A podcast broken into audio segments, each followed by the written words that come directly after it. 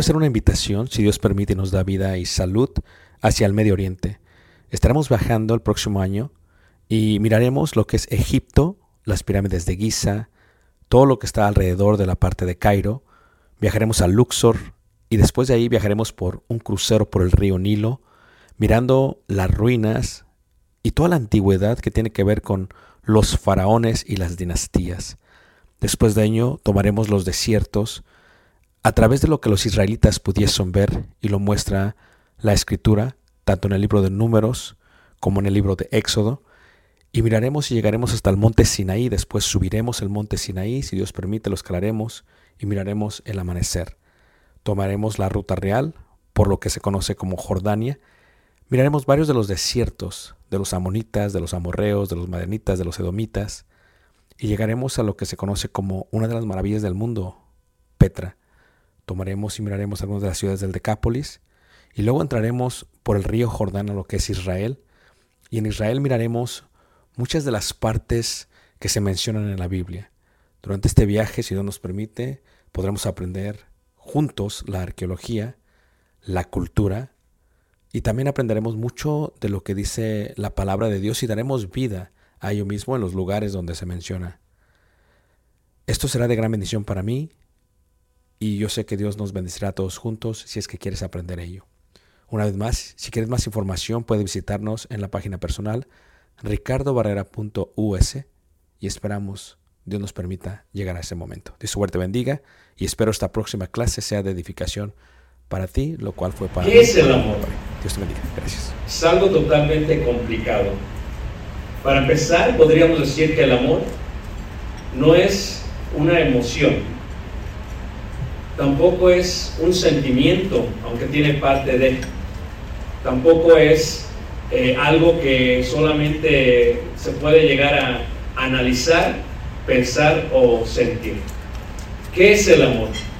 El amor, como dice aquí la escritura, eh, en capítulo 13, versículo 1, donde se dio, dice, si yo hablase lenguas humanas y angélicas y no tengo amor, fíjate la importancia del amor, vengo a ser como metal que resuena o címbalo que retiñe. Y si tuviese profecía y entendiese todos los misterios, toda ciencia, y si tuviese toda la fe, de tal manera que trasladase los montes y no tengo amor, nada soy. Y si repartiese todos mis bienes para dar de comer a los pobres, y si entregase mi cuerpo para ser quemado, y no tengo amor, dice, de nada, de nada me sirve. Y luego dice ahí, el amor es, es sufrido, es benigno, el amor no tiene envidia, el amor no es jactancioso, no se envanece,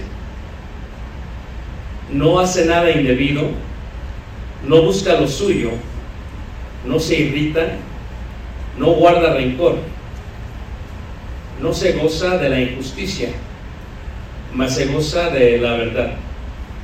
Todo lo sufre, todo lo cree, todo lo espera, todo lo soporta. El amor nunca, nunca deja de ser. Pero las profecías se acabarán y cesarán las lenguas y la ciencia acabará. Porque en parte conocemos y en parte profetizamos. Mas cuando venga lo perfecto, entonces lo que es en parte se acabará. Cuando yo era niño, hablaba como niño, pensaba como niño y juzgaba como niño. Mas cuando ya fui hombre, dejé lo que era de niño. Ahora vemos por espejo oscuramente, mas entonces veremos cara a cara. Ahora conozco en parte, pero entonces conoceré cómo fui, cómo fui conocido. Vamos a ver si funciona el control, hermano. A ver, chécamelo. O si no, préstamelo tú tal vez. Ok. El amor es una acción.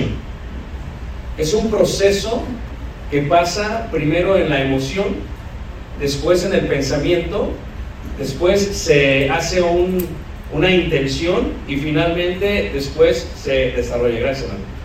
El amor, la palabra viene del hebreo antiguo que es ahabaj y se traduce por más de 32 palabras en el Antiguo Testamento. Porque cuando hablamos de amor hablamos de una acción, no de un sentimiento. Cuando hablamos de amor, el amor se puede separar en siete secciones. Créanlo que lo he estado estudiando muchísimo y sin lugar a dudas son siete puntos los que tiene el amor. El primero que es el amor familiar, lo que los eh, griegos le llamaban storch, lo que la Biblia le llama los suyos, lo veremos si Dios permite un poco más mañana. Lo que es el amor filial, el amor que tiene que ver con la amistad, una amistad profunda, que es la que yo veo que hay entre muchos hermanos. Yo creo que ya tomamos como excusa la reunión de matrimonio solamente para juntarnos, ¿no? Como que es el momento en que nos podemos conectar con los hermanos que amamos, eh, pasamos un buen tiempo, algunos llegan antes, otros se van después, ¿verdad? Y se olvidan de los hijos, de la renta y todo lo demás, y luego regresan con sus deudas y otra cosa. Ese es el amor, el amor filial. El otro es el amor ludus, el amor ludus que es una amistad eh, realmente superficial, es la que inicia entre dos personas que les gusta platicar, les gusta jugar, les gusta convivir, pero no es tan profundo como el amor fraternal, lo veremos más mañana también. Es. Luego viene el amor filautia, que es el amor a sí mismo. Este amor es muy profundo, muy eterno, si ahí se desglosa toda la vida realmente. Si nosotros amamos a nuestro cónyuge, es un resultado del tipo de amor que nos tenemos a nosotros. La manera en que nos cuidamos nosotros, la manera en que nos protegemos nosotros, la manera en que invertimos en nosotros es un reflejo de cómo vivimos la vida, lo dulce que es la vida, lo hermoso que es la vida, etcétera, etcétera. Lo veremos mañana en la tarde. El amor eros, que hablaremos también mañana en la noche, tiene que ver con el amor sensual o el amor pasional. Es esa parte que a veces se nos olvida, esa pasión que tuvimos cuando estábamos recién casados, lo que se le llama en algunos lugares la luna de miel, y que se espera que continúe por toda, por toda la vida. Veremos un poco de esto mañana noche. Y luego vemos el amor pragma, que veremos un poquito el domingo, que es el amor duradero, el amor que es maduro. Todos estos nos menciona la Biblia, ¿eh? los aspectos de las palabras. Y finalmente el amor divino, ¿no? El amor incondicional, el ágape, el agapeo. El amor incondicional es el ajabaj. Son las siete caras, las siete caras del amor y es un arte, hermanos. Muchos saben amar a sus hijos, a su familia, pero no saben amar a su cónyuge. Muchos saben amar a su cónyuge, pero no saben amarse a sí mismo. Muchos aman a sus amigos, pero no saben cómo amar a su familia. Entonces, ¿cómo tener este equilibrio? Es lo que vamos a aprender durante estos tres días, si Dios, si Dios permite. Todo sale de la serie de las siete caras, de las siete caras del amor. La primera pregunta que nos vamos a hacer es, ¿conozco, conozco a Dios? Conozco a Dios. Primera carta de Juan 4, 8 dice, el que no ama, dice, no ha conocido a Dios, porque Dios es amor. La pregunta que nos hacemos es, si yo siento que te amo es suficiente, la respuesta es no. Porque si fuera así, el apóstol Juan no dijese, no amemos solamente de qué? de lengua, sino también de qué? De hecho. El amor es una acción, eso es lo que vamos a aprender el día de hoy. El amor es totalmente una acción. ¿Cómo amamos nosotros? Amamos, la mayoría de nosotros entramos al matrimonio y nos vamos de este mundo y solamente amamos de una forma simbiótica. Lo vamos a explicar mejor. Si una persona ama solo a otra y es indiferente al resto de sus semejantes, esto no es amor. sino una relación simbiótica o lo que se le llama un egoísmo ampliado. Lo vamos a afinar todavía durante la clase hoy y mañana. Esto es, tal vez tú amas a tus hijos, no con la misma intensidad que amas a tu esposo, o viceversa. Tal vez amas a tu esposo y a tus hijos, no con la misma intensidad que deberías llamar a los hermanos en la iglesia. Tal vez tú amas a tu familia y a los hermanos en la iglesia, pero no con la misma intensidad de lo que deberías amar al prójimo. El amor es una acción. Nosotros, la mayoría, aprendemos a amar y amamos solamente de una forma que simbiótica. Lo explico un poco mejor. Jesús lo dijo de esta manera. Mateo 5:48. Dijo Jesús: Sed pues vosotros perfectos. ¿Como quién? Como vuestro Padre que está en los cielos es perfecto. Esto es, si nosotros solamente amamos a los que nos aman, eso no es amor. Si solamente saludamos a los que nos saludan, eso no es amor. Si solamente somos amables con la gente que es amable con nosotros, eso no es amor. Lo que Jesús vino a hacer a la tierra es enseñarnos el arte de amar. ¿Y cuál es el arte del amor? Amar a tu prójimo, pero amar a tu enemigo. De la misma manera y con la misma intensidad. ¿Se dice fácil? ¿Totalmente qué? Complicado. Amas a tu esposa totalmente cuando están recién casados. Pero después de unos 5 o 10 años, a veces sentimos que estamos durmiendo con el enemigo, ¿no? Y no la amamos con la misma intensidad. Nuestro Padre es perfecto, nos ama todo esto. ¿Qué indica esto? Porque si amáis a los que os aman, ¿qué recompensa tendréis? Solamente les estamos pagando lo que nos han dado. ¿No hacen también lo mismo los publicanos? Mateo 5, 46. Ahora, expliquemos lo del amor en cuanto a la acción. Yo sé que están cansados porque estuvieron en las pirámides, pero ya no nos dejan subir hasta arriba, ¿verdad? Querían subir hasta arriba, ¿verdad?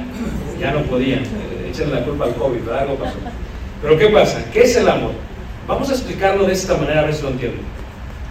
El amor es una acción, no es una emoción, no es un sentimiento, no es una intención. El amor es acción. Y lo voy a de- de- detallar cómo lo explica la Biblia. El amor pasa por cuatro pasos. Si no pasa por ellos, no es amor. Es lo que estaba diciendo primera carta de Corintios 13. Mucha gente no lo entiende hasta se muere sin entenderlo. La parte, si yo hablase lenguas, si yo diese a los pobres y no tengo amor, nada, ¿qué quiere decir eso? Es como que está un poco confuso, porque muchos pensamos que darle a la gente es amar, pero lo vamos a detallar más todavía. El primer paso es este, es la emoción. Esto es, cuando tú ves a tu esposa, sientes la emoción de amarlo. Primero es una emoción, lo que llamamos el terreno espiritual. Segundo, es le añades un pensamiento.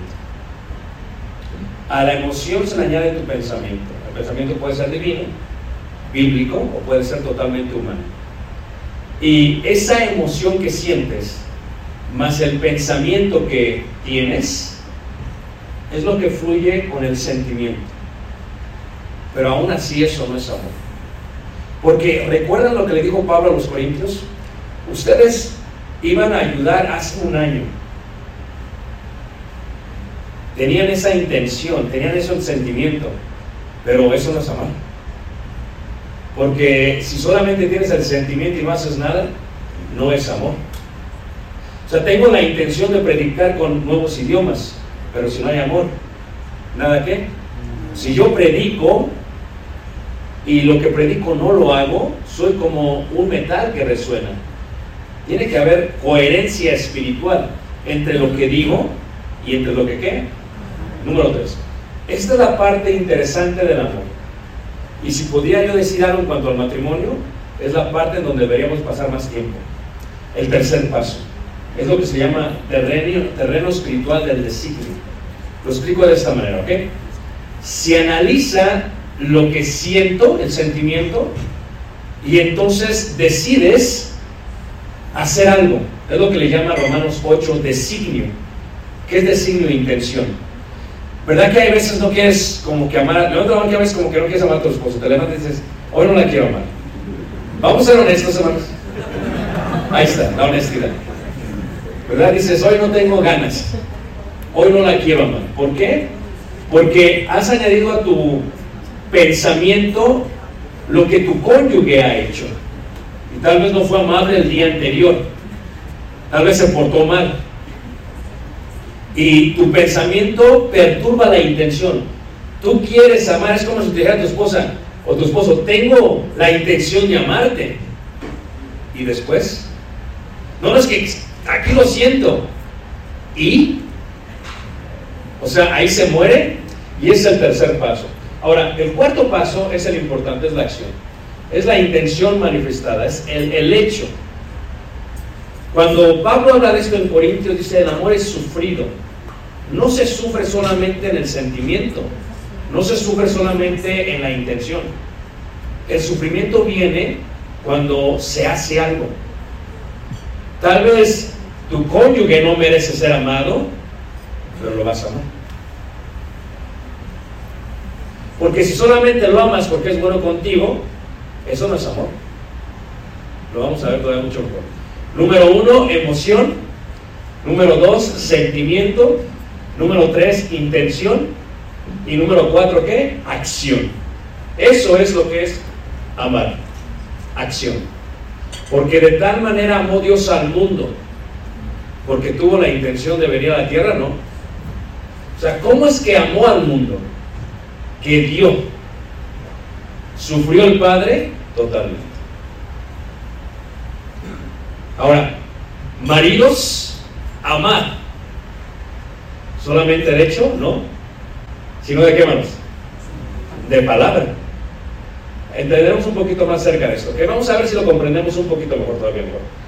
El amor está constituido por el objeto, es una pregunta, eso es. Tenemos aquí a nuestro hermano.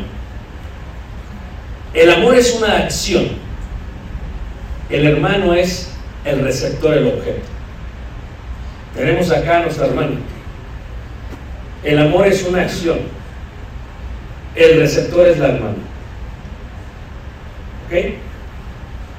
El receptor nunca determina el amor. Anda, quiero me entender los secretarios más. Quiero me entender más. Hermano, estoy entre las pirámides del sol, la de luna y el tercer cielo. ¿Qué está pasando conmigo? ¿Ok? ¿Ok? Esto es. Si yo soy el que siento la emoción, pienso en ella y desarrollo un sentimiento, yo decido la intención. Y yo decido la acción. Él no determina si yo lo amo. Ella no determina si yo la amo. Así es Jesús. El receptor no determina eso. ¿Por qué? El amor es una acción, un hecho y un poder del alma. No lo determina el objeto, sino más bien que es capaz de actuar en amor sin importar el objeto. Voilà. Esto es, si yo veo a alguien en Ciudad de México, lo amo igual que alguien regiomontano. O determino que el objeto va a determinar mi acción. Hay una gran caravana de venezolanos que están pasando por México. Increíble, hermanos. Medio millón en Estados Unidos. Bueno, yo estoy dispuesto a que mi cuñado, mi hermano, se duerma en mi casa. Eso es amor. Pero si llegase un venezolano y tocase mi puerta, la pregunta sería, ¿lo dejaría dormir? Y la respuesta es no sé.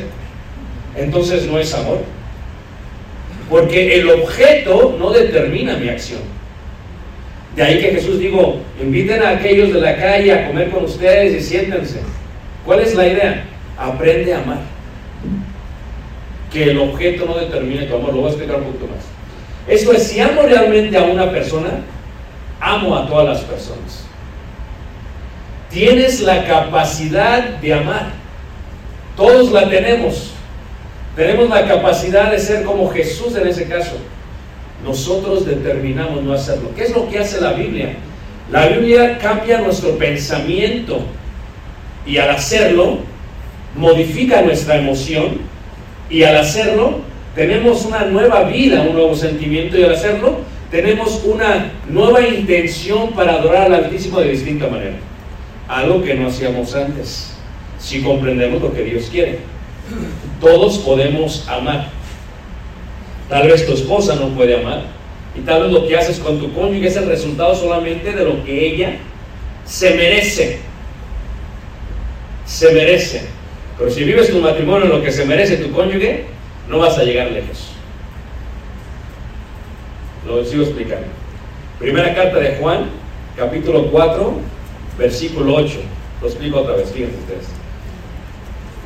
Primera carta de Juan, capítulo 4, verso, verso 8. Fíjate cómo dice aquí la, la hermosa palabra, palabra de Dios.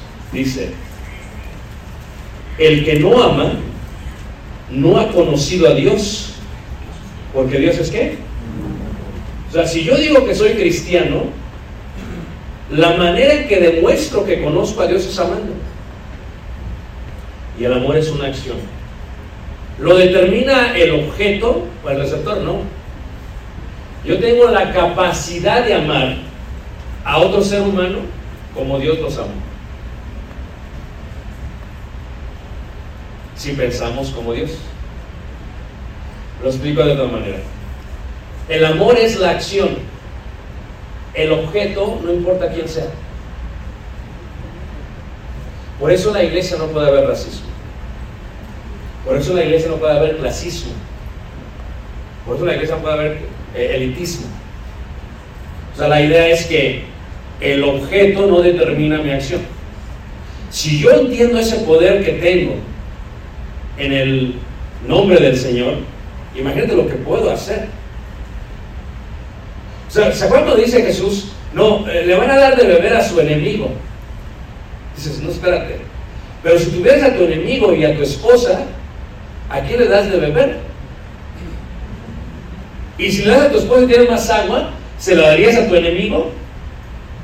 Muchos de nosotros vivimos nuestro cristianismo diciendo que amamos, pero aún no, hemos conocido a Dios. Por eso, si alguien dice conocer a Dios, debe de amar. ¿Por qué? Porque Dios no solamente es el- la emoción, Dios es la acción. Dios no ama, Dios es. Es un atributo de Dios. Él es que la acción de amar. Por eso cuando yo amo a alguien, si tú amas a tu cónyuge, ¿qué es lo que estás haciendo? Como dice la escritura.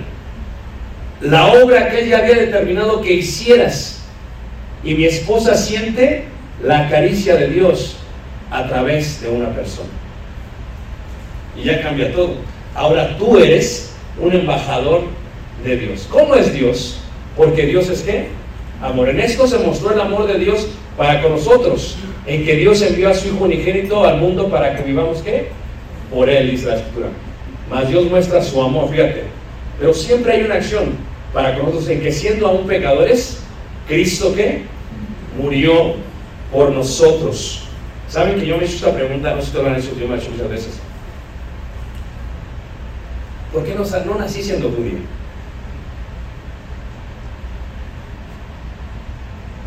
Pues que no lo decidí yo. Y luego viene otra pregunta. Pero si el Evangelio no se hubiera abierto para los gentiles, podríamos decir que hay un poco de injusticia. ¿Y qué es el misterio revelado? Que Dios ama no solamente al judío, también a qué? Al griego y al mexicano y al hermano de Tepito.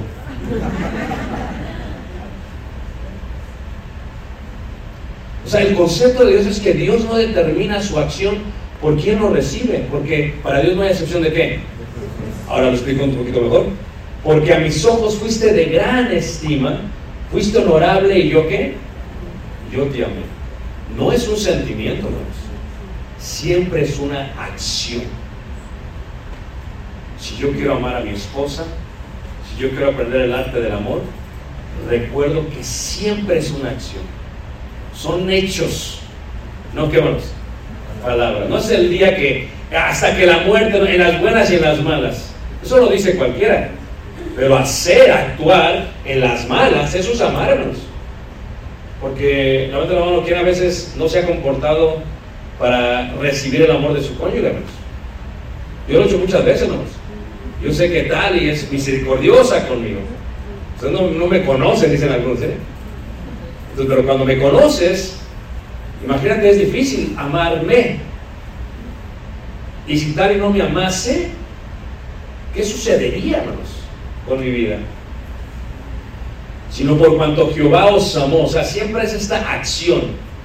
Dios no solo ama, Dios es totalmente, ¿qué, hermanos? Amor. Ahora, es una relación simbiótica o una unión simbiótica y vamos a decir lo que es una forma inmadura de amar. Levanta mano, ¿quién tiene hijos, hermanos? Ahí está, todos casi. ¿Contentos, ah? Porque no niños, tampoco no. No jóvenes, tampoco jóvenes.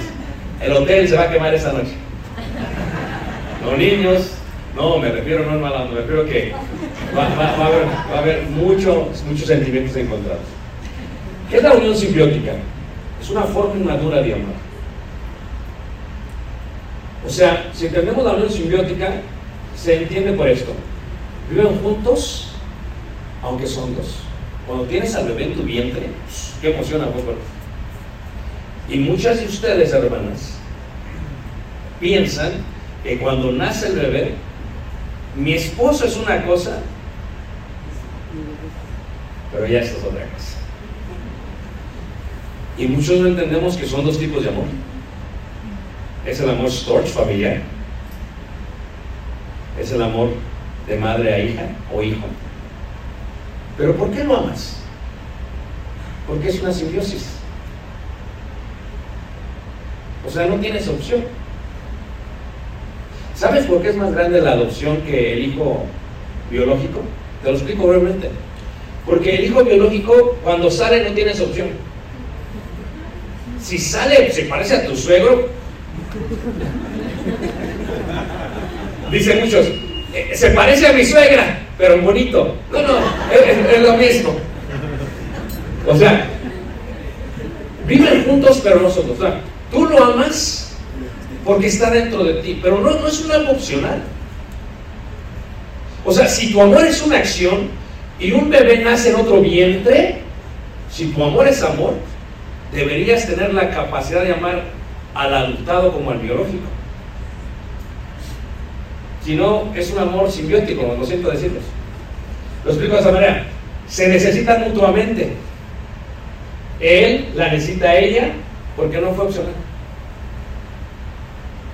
O sea, les digo esto a los hermanos y se entran en shock y podríamos debatir al respecto. ¿ok? Cuando nace el bebé, el bebé no te ama. Te necesita. Entiéndelo de esta manera. Si tú lo das a cuidar con una niñera, de alguna u otra manera busca más a la niñera que a ti. Es más, como no puede ver bien, como ahorita yo ya con lentes, ya no puedo ver bien, ¿qué sucede? Por el olor. Te huele a ti y dices, eres una extraña. Nada más vienes en la noche. Pero huele a la niñera y dices, o sea, y en la niñera encuentra eh, eh, la mamila, la tetera. Entonces, el bebé, porque necesita al adulto, como que lo ama, pero no lo ama. ¿Me entiendes? Tú piensas que te ama, no, te está usando. Porque nada más déjale de dar a ver si te sigue buscando. No fue opcional. Ella lo necesita a él. Es su mundo. ¡Wow, mi bebé! Vete para allá. No te acerques ahorita. Cuarentena. Para allá. La cuarentena dura. ¿Ayuda, hermanos? ¿Ah? Un año, oye, hermano. Qué bárbaro, un año. Ella lo necesita a él. Porque encontraste sentido a tu vida. Tú piensas que lo amas, no lo amas, es un amor simbiótico. Porque el amor es la acción sin importar el objeto. Esto es, tú tienes la capacidad de amar a un bebé aunque no estuviera en tu vientre. Eso es amor porque es opcional. Si ven cuando están en la iglesia todos y los niños empiezan a hacer ruido, empiezan a llorar, cuando no son tus niños, volteas. Cállalo, hermano, cállalo. Con la mirada, ¿a poco no? Pero tus niños, es bebé. Tengan paciencia, por favor. ¿Sí ves? La unión simbiótica tiene que ver con la sumisión. Esto vamos a hablar un mañana. Una persona masoquista escapa del intolerable sentimiento de aislamiento y separaridad, convirtiéndose en una parte de otra persona que la dirige, la guía, la protege que su vida y el aire que respira. Hablaremos más de esto. Se exagera el poder de aquel que uno tiene o de un Dios. O sea, cuando nace el bebé, a veces lo amas más que a Dios. Pero es un amor que simbiótico. Eso es lo que es, hermanos.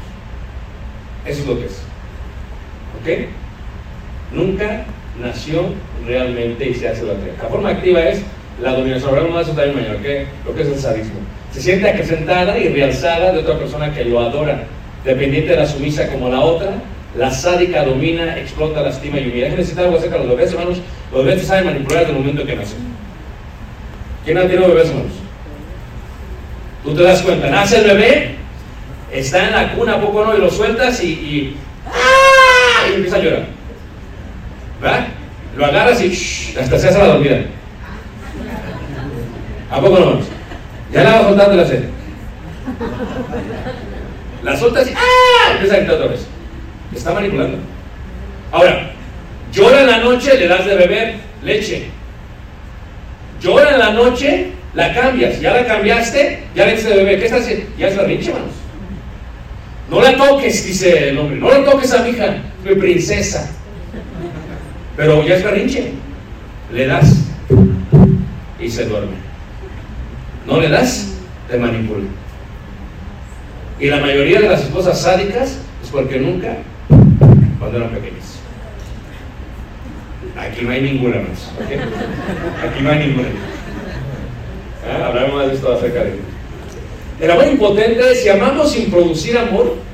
Es decir, si nuestro amor como tal no produce amor, si por medio de una expresión de vida como personas que amamos no nos convertimos en personas amadas, entonces nuestro amor es impotente, es una desgracia. Ese es el secreto del matrimonio. Es que yo ame a mi esposa, a Tali, que yo la ame en acción y que ella me ame después. No al revés. No, yo la amo porque ella me ama, es muy distinto. Yo la amo aunque ella no me ame, es diferente. Imagínate si tú y tu cónyuge se amaran, si tú amaras a tu cónyuge sin que ella te amara y viceversa, sería el matrimonio más feliz del mundo. Lo vemos de otra manera. El amor maduro dice, la unión a condición de preservar la propia integridad, la propia individualidad, tú eres tú, yo soy yo. Es un poder activo en el hombre. La paradoja es dos seres que se convierten en uno y no obstante siguen siendo qué? Dos. Ese es la, eh, el, el, misterio de, de, del matrimonio, ¿no? Cuando tú vas a Israel, por ejemplo, a Jerusalén, y entras a, al, al, este, al Instituto del Templo, eh, te dicen algo los, los, los, maestros, te dicen algo, no, no está la Biblia, pero te dicen, cuando hay un matrimonio, los querubines se ven frente a frente, dicen ellos. Porque es algo increíble cuando un matrimonio se une. Y para Dios es muy agradable. Fíjate. Si yo hablase lenguas humanas y angelicales y no tengo amor, vengo a ser como metal que resuena o símbolo que retiene. Eso es sadismo. Por eso, y hay muchos esposos, y mañana lo veremos un poquito más todavía.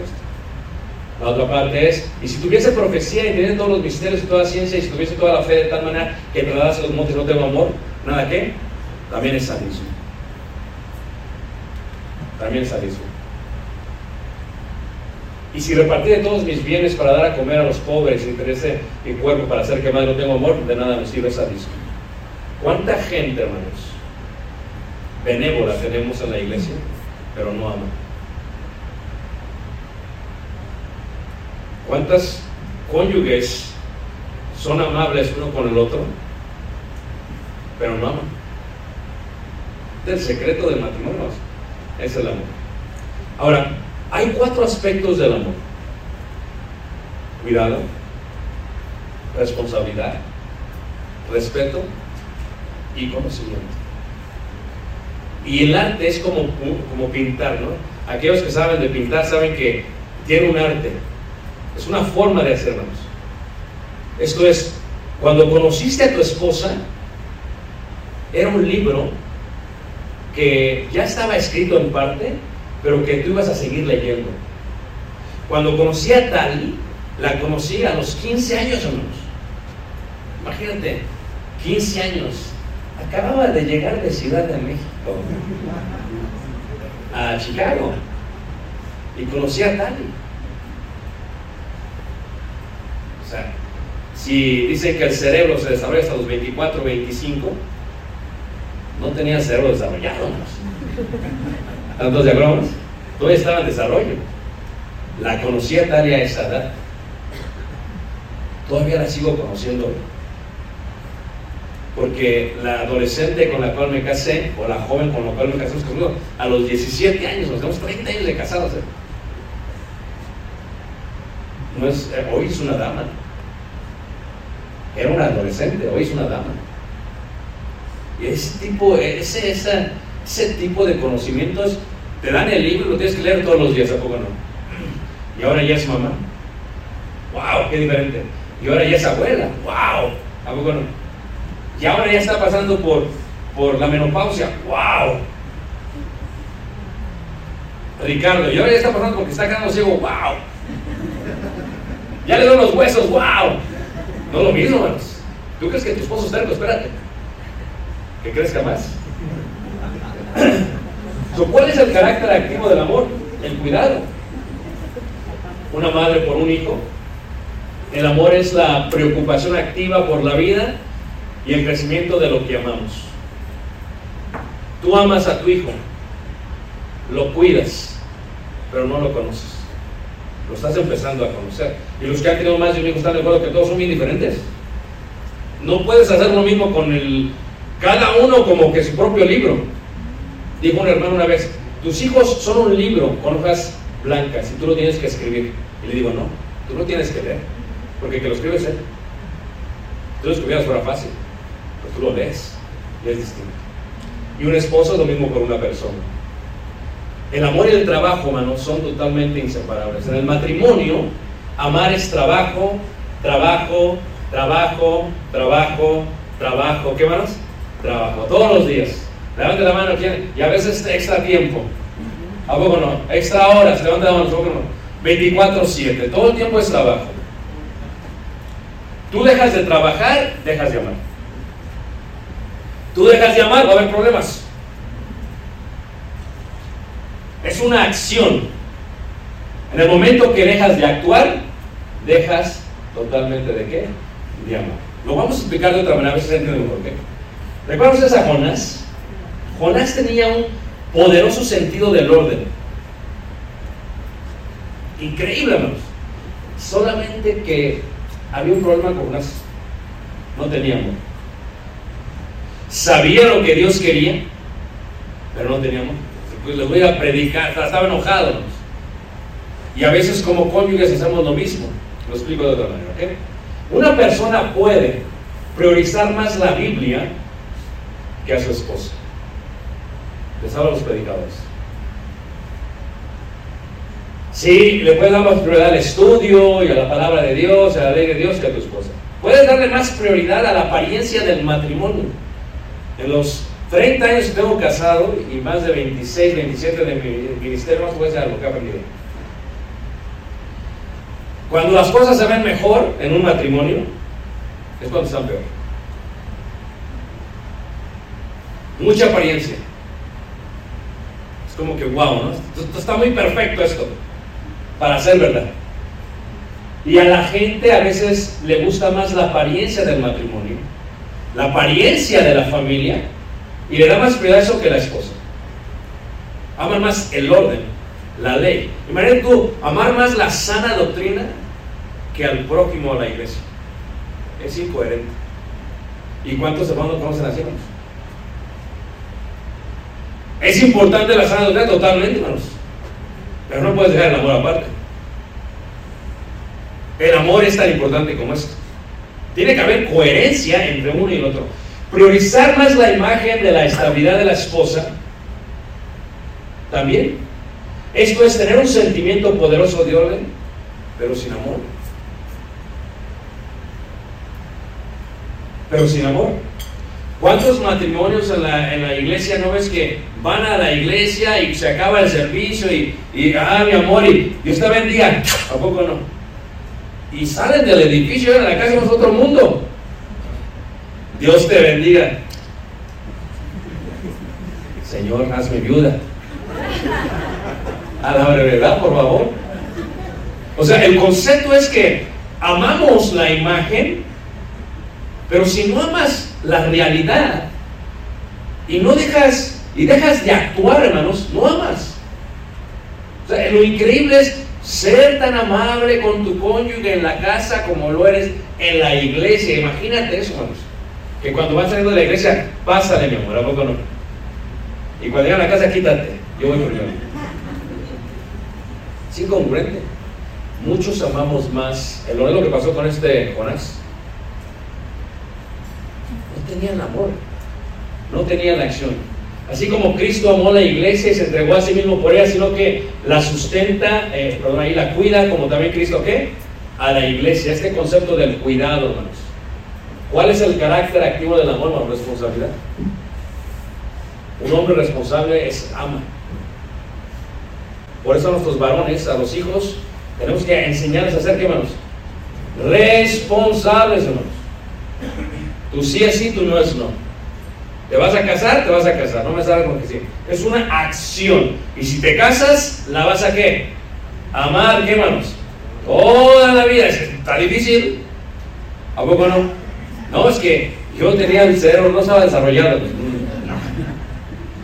No, no, es que eh, vivía en Ciudad de México, llegué a Estados Unidos y pues no salir como de México. No, tampoco. O sea, no hay excusa. Todos los días decides amar y amas a través de la responsabilidad. Es un deber, ¿no? Es algo impuesto tampoco. ¿Tú te acuerdas como dice Pablo? Que cada uno cumpla el deber que vamos. Conyugar. Qué triste, ¿no?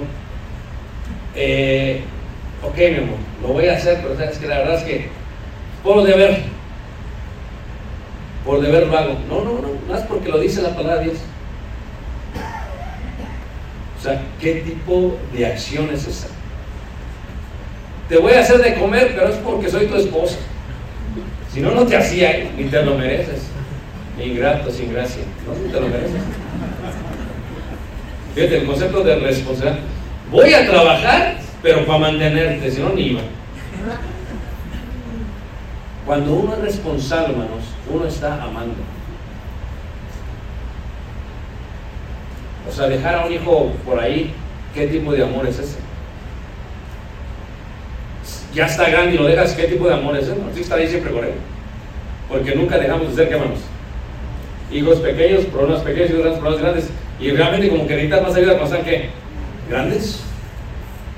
Tus amar es actuar constantemente y no es porque es mi hijo, es tiene que ser totalmente, ¿qué? Voluntario. Estar listo y dispuesto a responder a las necesidades de alguien, ¿qué? De alguien más. Él puso su vida por nosotros, también nosotros debemos poner nuestras vidas por los hermanos. Pero el que tiene bienes de este mundo y ve a su hermano tener necesidad y cierra contra él su corazón, ¿cómo muere el amor de Dios en él? Hijitos míos, no amemos de palabra ni de lengua, sino de hecho, ¿qué?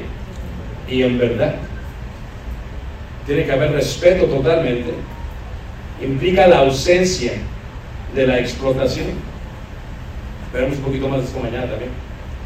Solo si soy independiente ver la individualidad de la persona, preocuparse que crezca y se desarrolle como es. No. Cuando hablamos de respeto, hermanos, hablamos de que tu esposa o tu cónyuge siempre es otra persona. Vas a respetar eso, pero la vas a amar, aunque no merezca ser qué. Porque la, el amor no se determina por el sujeto o el receptor.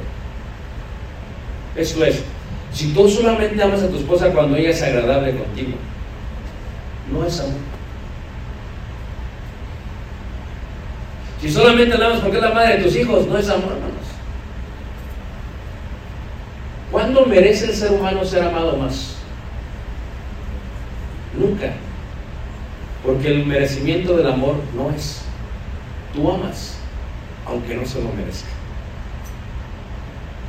Y eso es el arte del amor, eso es lo que es el amor, eso es una acción. Tú vas a amar a alguien aunque no se lo merezca. Es increíble, hermanos, porque lo que nos está pidiendo es, Dios está pidiendo que seamos como Él, pues sí, lo que nos está pidiendo. Es precisamente lo que está pidiendo. Maridos, amad a vuestras mujeres. ¿Cómo? Así como Cristo amó a la iglesia. ¿Y cómo el amor, hermanos? ¿Murió por todos o no murió por todos, hermanos? No importa lo que haya- hayan hecho. No importa si eran judíos ni griegos. Si estaban morenos, si estaban flacos, si estaban gordos. Eso no importa porque el sujeto, el objeto, el receptor no determinó el amor. Él amó ya. Y si la persona no lo quiere recibir, él sigue actuando con amor. Por eso hace salir el sol sobre justos y qué? E injustos. Hace llover sobre todos. Si Dios fuera selectivo como nosotros, imagínense hermanos, llueve solamente y te va siguiendo la lluvia. ¿por qué? Sale el sol solamente en un lugar. No, así no es Dios. ¿Cuál es el carácter activo del amor? El conocimiento. El cuidado y la responsabilidad serían ciegos si no los guiara el conocimiento. Esto es, tú conoces a tu esposa y te dedicas a conocer a tu esposa. Aquí había un intercambio de, de preguntas. ¿Pero qué le gusta a tu esposa? Somos bien sádicos y egoístas. Dile, ¿dónde vas a comer? Acá, ¿verdad que sí quieres ir a comer ahí, sí o no? Vamos a ver, mamá, a la tuya nunca, pero vamos a ver, o no. O sea, ¿eso qué tipo de amor es? Pero si la conoces y lo haces, se siente qué, manos? Se va a sentir totalmente qué? Totalmente, totalmente amada. El secreto de otro, el medio puede ser el sadismo, la tortura, el homicidio, a un niño que se le quita las alas. Sí, cuando tú conoces el secreto de otro, hermanos, puede ser muy peligroso. Porque puedes manipular. Y eso ya no sabe. ¿Y cuántos matrimonios saben las debilidades de su cónyuge y lo manipulan de esa manera? Tu lado débil. Y toda la vida. Llega el hermano con moretones. ¿Qué te pasó? Policía. ¿A poco no? O sea, llega la hermana llorando. ¿Qué tienes, hermanos? Tengo alergias. ¿Cuáles alergias? La Ciudad de México. ¿Cuál Ciudad de México? My smoke. O sea, ¿cuántos de nosotros vivimos en un matrimonio que estamos siendo torturados? Así, hermanos.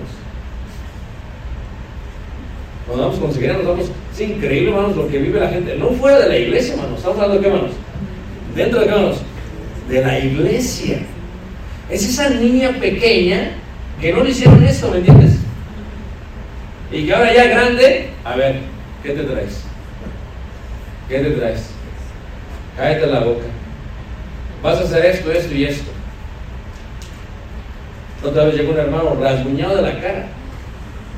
Y yo pensé, pues, si no tiene gatos, el hermano, ¿cómo está? ¿Qué te pasa? O sea, ya ni le quería preguntar porque como que sentía que era más vergüenza. ¿ves? ¿Qué te pasó? Le dije. Dice, ah, nada. Fíjate que tenía hasta temor de contarme. Y no era por vergüenza, ¿eh? Es increíble, hermanos. Esperaré un poquito más de esto. ¿Cuáles son los aspectos de mi amor entonces? El cuidado, la responsabilidad, el respeto y el conocimiento. Lo más importante tal vez de esta clase es esto, hermanos. El amor no es un sentimiento. No lo es.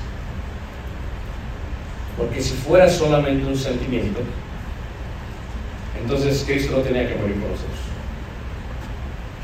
Ahabaj en hebreo es acción. En todo el Antiguo Testamento, cuando ves la palabra Ahabaj, Ahabaj, Ahabaj, Ahabaj, siempre está conectado ya a lo que Dios hizo. Lo saqué de Egipto porque los amé. Lo saqué. Porque te he dado mi misericordia y te perdoné. Porque te amé. Te perdoné. Siempre es una acción. Pero si nuestro pensamiento, hermanos, en vez de ser divino, porque la sabiduría que desciende de lo alto es pura, es amable, dice Santiago, es diabólica, hermanos, olvídate. Si chocas con tu cónyuge constantemente, hermanos, y no es una acción, o sea, si a veces lo quisieras matar, seamos honestos, por eso hicieron esa serie de mujeres asesinas, tampoco no. A veces, a veces como que lo quieras ahorcar es porque el pensamiento, tú sientes esta emoción y el pensamiento no es divino, diabólico, terrenal, animal. Y por eso a veces somos como unas bestias, hermanos. Animales irracionales, dice la escritura. ¿Por qué? Porque no pensamos ese concepto. Pero si lo que pienso es divino, si es la palabra de Dios lo que le entonces mi intención para con él o con ella es bueno. Te voy a dar dos ejemplos claros en la Biblia. ok, David y Nabal. Nabal era un, es más, la palabra es terco. Como si fueran de dónde? ¿De qué estado? Chihuahua, que como si de Chihuahua. Son bien tercos. Tienen mucha, mucha preocupación. Son tercos. ¿Y qué es lo que pasa? Imagínate tú eso, hermanos. Terco, terco. O sea, y se aferra algo, y se aferra algo, y se aferra algo, hermanos. Si tú no pones algo puro, te dan ganas de matarlo de vez en cuando. Tranquilo, todo bien. De vez en cuando lo que haces, estás pensando cómo desaparecerlo, ¿a poco? La idea es que si mi pensamiento es terrenal, cuando es terco el hermano, ¿cómo debemos de actuar?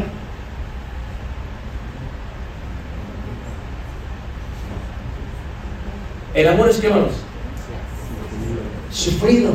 El amor es qué, hermanos? Benigno. El amor es qué? Paciente. O sea, imagínate un hombre que estuvo en las calles de Tijuana. Que se, que se creyó en su vida un cholo. Que venía a sus carros y... Imagínate. Y que se casa con alguien disciplinada que es de Corea.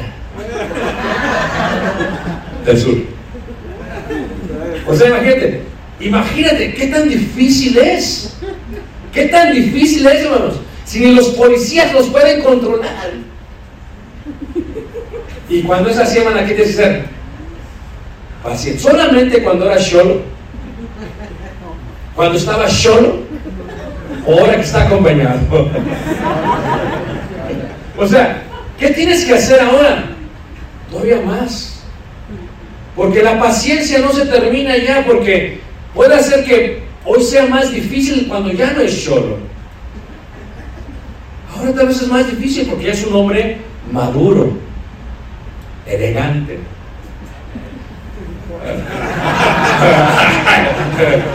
y entonces, ¿qué pasa? Pero ya con nuestras edades, podría ser que el amor es, es acción, hermano. Tal vez no merezcas perdonarse, pero lo perdonas.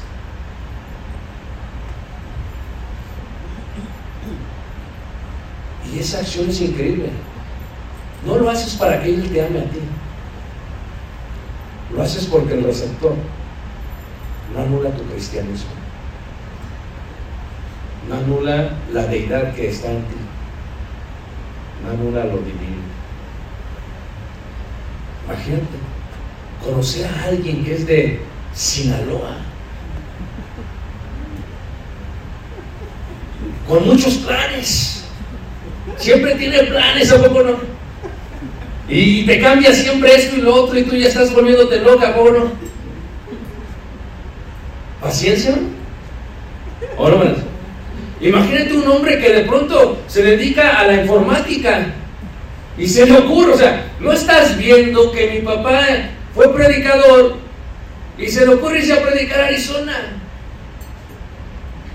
Imagínate, ¿tú crees que los predicadores somos fáciles de soportar? Somos como los cretenses, hermanos, a veces. Son las bestias. Somos tercos, hermanos.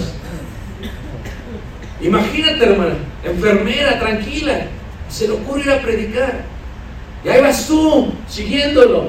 El amor es sufrido, es una acción. ¿Cuándo? ¿Cuándo termina eso, hermana? ¿Cuándo, Maggie? ¿Cuándo? El amor nunca deja, ¿qué, hermanos? ¡Wow! ¡Wow! Nunca deja de ser. No, no, no, no, espérate, hermano. Imagínate tú, hermanos. Yo salgo y tal y se queda sola en Chicago. Y allá se pone frío, hermanos. Siempre me, me, me, causa risa cuando vengo a Ciudad de México, ahí por el mes de octubre, y cuando vengo a la Ciudad de México tiene sus bufanditas, sus chamarrotas, digo, ¿qué queman estos?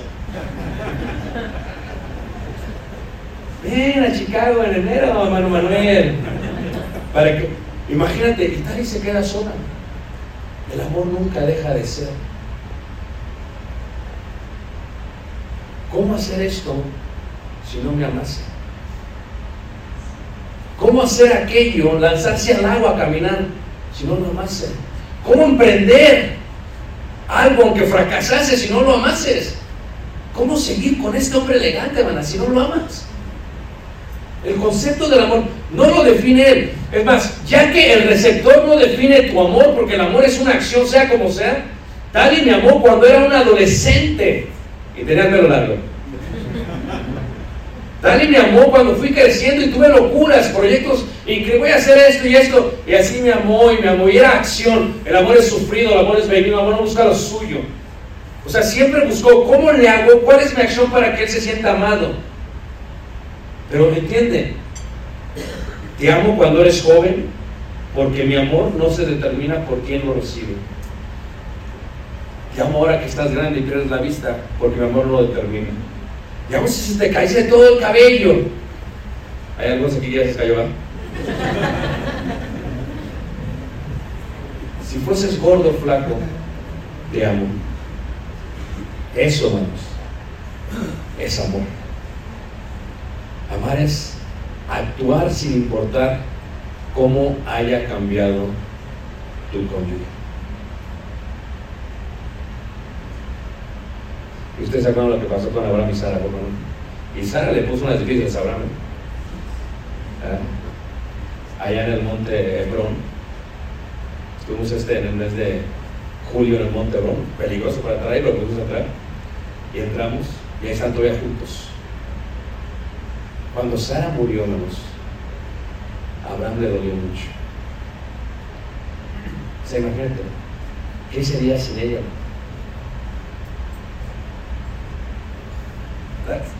Sería la cosa, poco hermanos. Algunos están, gloria a Dios, amén. Pero no, hermanos, ¿qué seríamos sin ellas? Abraham lloró porque su vida había cambiado. Porque cuando se van,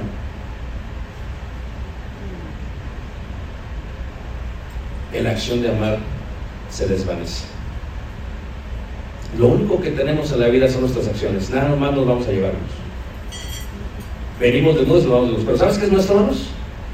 La acción. Y si el amor es acción, nuestro amor es nuestro. Bienaventurados los que mueren en el Señor.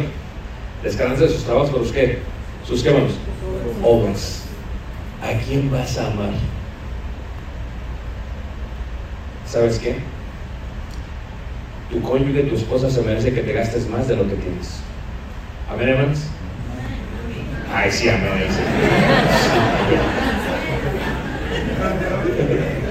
Gracias, muchachos. Gracias, muchachos. Se merece más de eso. Porque va a llegar un día que quieras gastártelo y no habrá quien lo reciba. Tu, tu esposa y tu esposo se merecen el sufrimiento y, y la paciencia y todo lo que indica el amor. Porque va a haber un día que no va a haber nadie que lo reciba. Si tú entiendes lo grandioso y maravilloso y milagroso que es amar, hermanos, vas a amar a tu cónyuge con toda la intensidad del mundo, porque sabes que cada día es un regalo del cielo y que no sabes si mañana tendrás la oportunidad. Cuando Sara murió, Abraham lloró. Le lloró, hermanos. ¿Sabes por qué lo lloró? Porque no había más a quien amar. Ve a tu lado tu cónyuge. Ahí está. Estás desperdiciando días, semanas, meses y años en peleas. Por cualquier cosa se pelean, hermanos. ¿A poco no? Pasó el pajarito. ¡Ah! Por cualquier cosa se pelean, hermanos, ya. Teniendo la oportunidad de amar, hermanos. Teniendo la oportunidad de abrazar, de, de actuar, de... Imagínate, estamos, se nos está yendo la vida, hermanos. Y el secreto de esta noche es, tu acción demuestra el amor que le tienes. Ámala. Pero no de lengua, sino de hecho. Gástate todo con ella. Todo tu dinero, todo tu trabajo. Gástate toda tu vida. Y créelo que cuando muera vas a llorar. Pero llorarás sintiendo, te vuelvo a ver en el más, en el más allá. Tomen a su cónyuge de su mano y vamos a ir a Dios en oración. Y le voy a suplicar a eh, nuestro hermano, a Armando Velarde, que pase y que ore por cada uno de nosotros, porque la vida es difícil, hermanos. Y durante esta semana, este fin de semana miraremos cómo debemos amar a nuestro Pase.